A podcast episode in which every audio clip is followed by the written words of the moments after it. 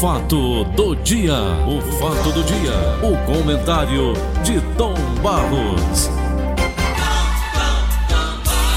Bom dia, Tom. Bom dia, Paulinho. Tudo bem com você? Que prazer imenso estar nesse contato diário pela manhã com você. Ô, Tom. Senhor. Estava ouvindo agora uma live ali de um médico, doutor Alexandre, ele é do Zé Frota e é também do Hospital São José, de doenças Sei. infecciosas, né? Sei, sei. Infecto-contagiosas. Certo. Ele dando um esclarecimento sobre a Covid-19. Diz ele que a Covid-19 não é bem como a mídia pinta, como o diabo tem pintado, não. E ele explica por quê, explica que lá no Zé Frota, lá no, no Hospital São José, as pessoas que procuram os hospitais. Às vezes o cara tem problema de asma, aí vai para falta de ar, Covid-19. O cara sofre não sei o que, não sei o que, precisa ser entubado, Covid-19. Então, Tom, eu estou procurando esse médico para dar uma entrevista para a gente, mas não estou conseguindo. Mas o assunto de hoje não seria esse, não. Floripa, Tom. Tá me ouvindo? Eu conheço Florianópolis, mas estive lá apenas uma vez, uma ou duas vezes, só transmitindo futebol. É. Como foi uma passagem rápida, dois dias para transmitir futebol, vamos supor duas transmissões. Eu conheço mais Blumenau e Joinville. Bonitas cidades? Duas cidades muito bonitas também. Tom, Agora, Florianópolis foi muito passada, muito corrida a minha passagem lá. É, o deu prefe- para conhecer muita coisa, não. O prefeito de lá, Jean Loureiro, o nome dele, anunciou ontem que vai seguir a flexibilização da quarentena anunciada pelo governo catarinense. Com isso, a capital permitirá a abertura de shoppings, centros comerciais e restaurantes, a prática de exercício físico em parques, praias e academias, assim como a celebração de cultos e missas. Aí ele fecha. Falta o governo definir critérios e a data para a reabertura. Aí é bom demais, né? Tom? É, Ora mais. nós temos que entender o seguinte. Já deu um tiro no vento dentro d'água? Não, Paulo, eu acho que cada município, cada estado, cada um deve fazer uma avaliação da situação atual. Você não pode, por exemplo, tomar uma decisão aqui no Brasil levando em conta o que está acontecendo lá na Itália, ou o que está acontecendo nos Estados Unidos, ou na Espanha, na Alemanha, seja lá onde for. Por quê? Porque você tem que ver as circunstâncias locais, as estatísticas locais, os números atualizados. Está crescendo ou está diminuindo ou fica estável? Isso tem que ser levado em consideração. Então, por exemplo, acontece um- uma situação em Santa Catarina por isso nós vamos tomar a mesma decisão aqui? Não. Poderemos tomar ou não, dependendo da análise que vai ser feita. São Paulo é uma capital com quantos milhões de habitantes? As possibilidades de uma contaminação maior. Então você analisa as duas coisas. Eu estou fazendo uma separação muito grande. Vendo o estado do Ceará. Fortaleza, por exemplo, foi anunciada há alguns dias como a capital onde o próprio Mandetta, que já saiu, já foi embora, ele disse abertamente que temeria, não moraria em Fortaleza, é um negócio mais ou menos assim que ele falou, não é? Porque Fortaleza era uma cidade que estava com risco muito grande. Hoje você olha Manaus, já viu a confusão lá, né? Já está vendo a confusão lá em Manaus com aquela história de comprar até respirador numa, numa casa de vinho, sei lá onde foi. Sobre preço também. Preço também. Então, cada cidade tem que dimensionar o que está passando para liberar ou não liberar, para estender ou não. Cada estado da mesma forma. Então, a responsabilidade do prefeito de Fortaleza é grande, a responsabilidade do governador do estado é grande, e a decisão que cada um vai tomar tem que ser, após um levantamento criterioso da equipe técnica especializada, para dar um parecer e dizer: prefeito, pode abrir, pode flexibilizar, governador, pode flexibilizar ou não. Aí vem, isso é uma parte. Outra parte é a questão política, porque, lamentavelmente, nós temos visto ao longo de toda essa situação interesses políticos predominantes. Então, vai o que? Predominar o interesse político ou vai predominar o interesse médico? Isso. Vai predominar a parte de interesse da, da indústria, do comércio, da, de todas essas atividades em conjunto, até atividades dos profissionais liberais, ou vai haver uma predominância de todo o levantamento feito pela área médica que estudou a situação? É isso que a gente tem que ver. Eu, por mim, seguiria, se houvesse segurança, a parte médica. Entretanto, já denúncia, não, a OMS está a serviço Da do China. comunismo, porque o presidente de lá está ligado. Não, ela está fazendo política, não está fazendo saúde. Ora, se o órgão maior do mundo está fazendo política e não saúde, Por isso é que a gente fica aqui tateando sem saber bem. Você está falando agora há pouco, no médico que deu uma entrevista muito boa, e que você está tentando contato com ele, para que ele possa explicar dentro da visão que ele tem. Eu tenho procurado aqui, nesse espaço de tempo que me foi dado de prisão domiciliar, não é? Tenho procurado ouvir. O que, eu, o que eu fico assim, na maior dúvida do mundo, cruel dúvida. Porque eu já li especialistas que foram buscar uma formação acadêmica nos melhores centros de excelência da medicina mundial. E os que eu, eu, tenho, eu tenho lido e tenho escutado também através de YouTube, televisão, essa coisa assim, é que é uma divergência.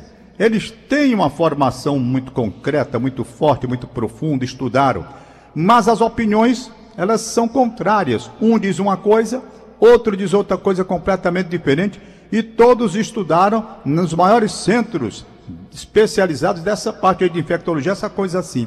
Aí eu vou seguir por quem, macho? Eu que não sei de nada. Eu sou um leigo em matéria de medicina. A ser sincero, sou talvez o homem que mais pavor tenha a hospital. Tá? Não gosto nem de entrar. Claro que eu sei que um dia tem que entrar em hospital para fazer visita ou se internar, como eu já fui internado algumas vezes. Não é? Então, essa é a situação que eu estou vendo. A minha dúvida continua muito grande. Paulo, se você me perguntar, rapaz, eu tenho tanta dúvida a respeito disso, te juro. Ontem eu vi uma declaração de que o vírus não é isso tudo, não. Ele pegar não é assim como vocês estão dizendo, não. É difícil. Aí eu digo, bom, esse daqui tá legal. Aí vou pro outro, olha, é muito perigoso. Pra você ter uma ideia, eu tenho aqui na minha frente, onde eu estou sentado, eu sou louco por avião. E eu tenho meus aviãozinhos aqui. Tem uma coleção que a doutora Gisela Nunes da Costa me deu, desembargadora, uma coleção bonita. Aliás, dessa coleção a metade quebrou porque meus filhos eram pequenos, derrubaram a prateleira e metade se foi. Mas tem outra parte que ficou, graças a Deus. Já tem aeromodelo, não? Não, não era o modelo não, só são os aviãozinhos mesmo que eu gosto. Pois bem, então, eu tenho dois de, meta- de metal aqui.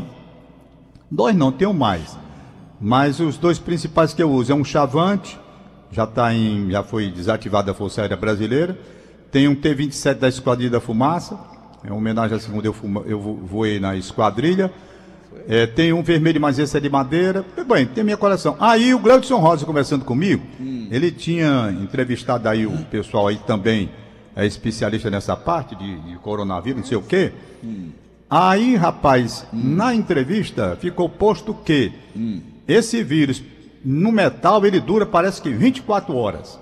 No pano dura não sei quanto, no solado no sapato não sei quanto. E eu vendo toda aquela armação que tem que ser feita para entrar em casa. Rapaz, eu vou dizer uma coisa a você, eu acho às vezes uma loucura, sabe? Não, o cara tem que deixar o sapato lá fora, não tem que virar o sapato e tocar um, um produto no sapato e tal. E o metal dura. Aí rapaz, eu fiquei olhando pro avião, aí ele disse assim: "Ah, esse aviãozinho que você tem aí, que tá na televisão, no, no, no Antero Neto, 1120, quando eu apareço aqui da minha casa mesmo, que eu estou trabalhando aqui, e aparecem uns aviãozinhos. Ontem até o Antero perguntou. Pois esses aviãozinhos aqui, ó, rapaz, eu fiquei foi com trauma. Eu digo, rapaz, os aviãozinhos que eu gosto tanto, não vou nem pegar no bicho. ah, Diz que o, o bicho pega aqui e dura aí 24 horas, 48 horas, sei lá quantas horas, em metal. Já na, no pano é diferente, no papel. E, rapaz, está se tornando uma loucura. Tá. Tornando uma loucura. O pânico está generalizado. Pânico. Ah, Aí tem hora, Paulo, que eu digo, homem, sabe de uma coisa, eu não vou, se pegar essa doença, morrer, É. morreu, Chuta não sou o de balde. plástico, não vou viver 200 anos, nem 300 anos, já estou com 70, eu vou mais ligar para isso não. Aí tem hora que eu vejo meus filhos que são mais jovens, eu digo, menino, já é diferente, Hum. né? São três de 18 anos, É. aí o cara já pensa assim, Uma medida eu tomei todo esses meus 70 anos chegando. qual foi? Não, não jogar mais na Mega Sena.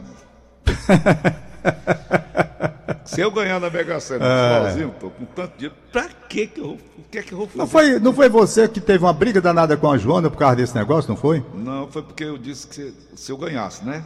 Não foi isso. Vocês discutiram por um dinheiro que se você ganhasse, terminaram discutindo. Foi. Agora eu não quero mais não, não jogo mais não. Joga mais não, é? 70 anos, velho.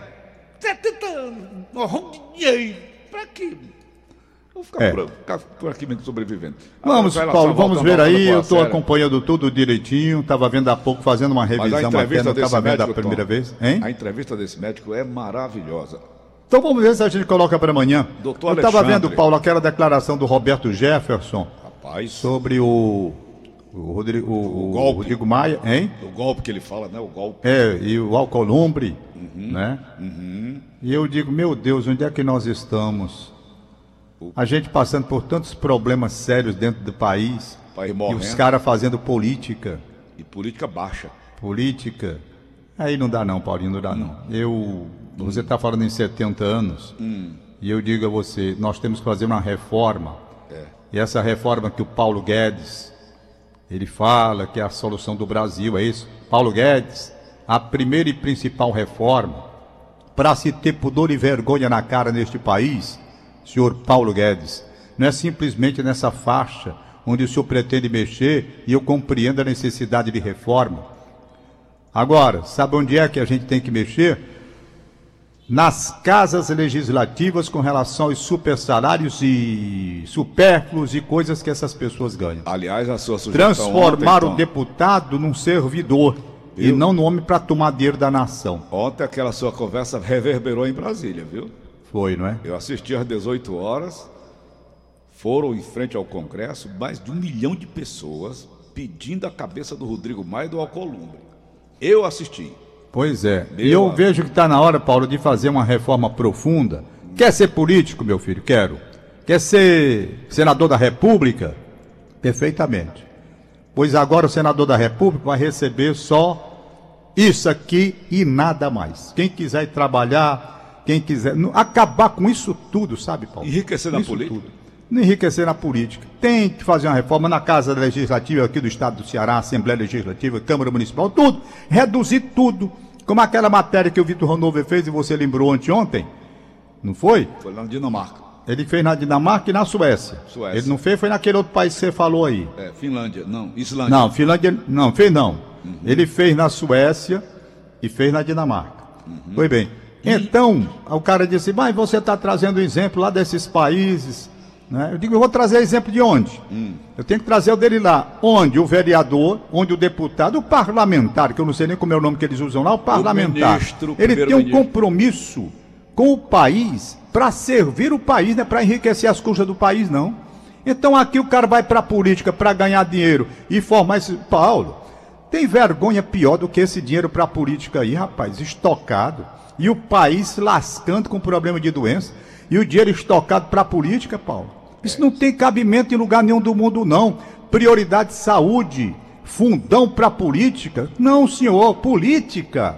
Aí diz, né, mas vocês condenavam quando havia contribuição da, da- da- das redes privadas, dos, porque aí vinha a corrupção, o cara dava o dinheiro por fora tal. Meu amigo, mas esse dinheiro que está aí deveria ser utilizado era para o povo brasileiro e não para essa turma que está fazendo política. Bom, mas a legislação, muda a legislação. Bom, mas não pode mudar porque os homens de lá que vão mudar, como é que eles vão mudar contra eles próprios? Não vão. O negócio difícil é viver nesse país. Mas, concluindo, eu digo só o seguinte. Paulo Guedes, a reforma principal seria tirar, porque tem um detalhe. No instante em que nas casas legislativas não houvesse mais essas mordomias, essas benesses todas, fosse só aquele ganhozinho ali fixo, eu garanto que muita gente desistiria. Muita gente. Por quê? Porque o número elevado de candidatos para deputado federal, para senador, para isso, para aquilo outro, é visando exatamente os benefícios que vão ter lá. No dia que se trouxer para um valor fixo, né? Que não dê para enriquecer ninguém, o número já cairia muito. Aí nós iríamos saber quem, na realidade, estava disposto a servir o país. Servir o país. Quando o cara gasta milhões e milhões para ser eleito. pô. Pois é, tá errado. É isso aí. Nós temos que mudar, trazer a mentalidade lá da Suécia, onde o primeiro-ministro não tem mordomia. Não tem. Vai trabalhar na sua bicicleta, na sua moto, no seu carro, seja lá o que for. Tem a casa dele, como qualquer um de nós brasileiros aqui. Esse negócio de benefício nenhum. Temos que mudar. Teria que ser a primeira para acabar com a mordomia, Mas, Tom, e rapaz. ele- e ele se torna um Quem pode estar exemplo, né, financiando pai? essa gente, hein? Ele se torna um exemplo para a população, né, Tomás? Exemplo. Exemplo Olha aí o primeiro-ministro, como é que ele vai trabalhar, né? É. Ontem o Marcelo Paz, presidente do Fortaleza, estava dando uma entrevista para o Antero Neto no programa que eu tava, do qual estava eu participando também, eu e o Wilton Bezerra. E ele tentou uma frase, ele disse a frase: Mas apenas ele, ele não entendeu assim o momento em que o presidente John Kennedy disse. Aquela frase foi dita no discurso de posse do presidente, eu vou dizer aqui, um discurso que foi preparado por um desses que intelectuais que eles fazem, o presidente revisa, vê se está certo o que vai dizer ou não, né? Aí eu vou tentar dizer a frase. Ele disse que era uma pessoa perguntando ao presidente, o Marcelo ontem contando, dizendo que uma pessoa chegou para o Kennedy e perguntou, mas não foi bem assim não. Foi no discurso de posse. Ele disse: Não pergunteis o que os Estados Unidos podem fazer, fazer por vós, mas o que vocês, que vós poderão fazer pela América, pelo negócio mais ou menos assim. Ah, eu Foi no vi, discurso de posse. Eu vi esse discurso dele. Tá certo? Então, é a hora de o brasileiro olhar e ver também, nessa parte política principalmente, o que é que ele pode servir, dar de sua contribuição ao país e não assaltar o país num cargo legislativo, macho. Chega. Chega, você pensando a sangria que tem nos cofres públicos para a gente garantir toda essa mordomia, isso era para ser uma coisa mais simples, bem simplificada mesmo, sabe? Uma atividade, não. Tá aí. Agora temos uma casa do povo, essa confusão maior do mundo com o negócio da doença e a turma na política. Por quê?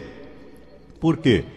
Porque quer garantir as mordomias, a continuidade, mamando, se perpetuando dentro dessa situação.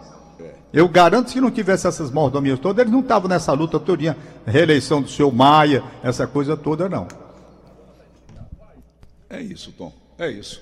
Vamos aos papéis de hoje? Rapaz, eu tenho aqui um monte de alô. Já já vou dar tudinho. É. Bom, Rapaz, eu estou satisfeito, quero agradecer ao meu amigo e irmão Ari Josino, que mandou me deixar uma, uma esteira muito boa. E eu que estava aqui com as minhas pernas já ficando inchadas de tanto ficar sentado diante do computador, larguei o pau nessa esteira aqui, rapaz.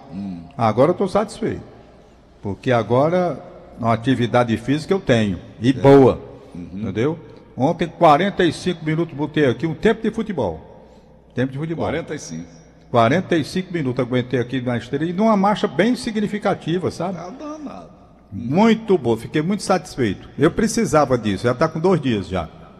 E num instante, cadê? Negócio de perna inchada, tem mais não. Ela vai pro espaço. Acaba fica sentado, Paulo Oliveira, você tá adoece, Paulo Oliveira. Adoece. Você dentro de casa, você vai adoecer, sem fazer nada. Ah, Lendo do computador, o que está dizendo do seu Roberto Jefferson, o que está dizendo do seu Alcolumbre, o que está dizendo não sei quem, vai passando o dia, você sentado ali com as pernas rependuradas, entendeu? E outras coisas também. Resultado é que Eu vem faço doença. esteira. Eu faço esteira também. Muito bom. Eu faço esteira. É um nívelzinho assim, quase subindo, que tá beleza pura. Olha, o Diego Cabral, o sobrinho da Inês Cabral, tá aniversariando. A Inês Cabral mandou aqui um alô para ele. Um abraço. Diego Cabral Moreira. Parabéns, Diego Cabral. Parabéns, Moreira. Diego Cabral Moreira. Tem aqui o Walter da Eletrônica Polo, é hoje? É, acho que meio que sim, ele não me ligou. Da hoje ele não me ligou, ele me liga sempre. É, eu acho que é hoje mesmo. É hoje, sabe por quê? Porque tem um recado é o dia, aqui é que o eu dia tô do vendo. descoberto do Brasil hoje, sabia, Tom? Hein? Sabia que hoje é o dia do descoberto do Brasil? Agora eu me lembrei do Sérgio Pinheiro. Hoje é o dia da Terra, dia do descoberto do Brasil.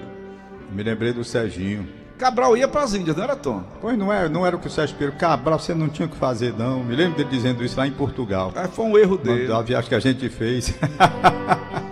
Ele ia as Índias, Eita. rapaz. Quando ele olhou assim, esse Cabralzinho, você não tinha o que fazer, não. Quando ele rapaz. viu as Índias aqui do Brasil, Tom, ele pensava que estava nas Índias, era? Era.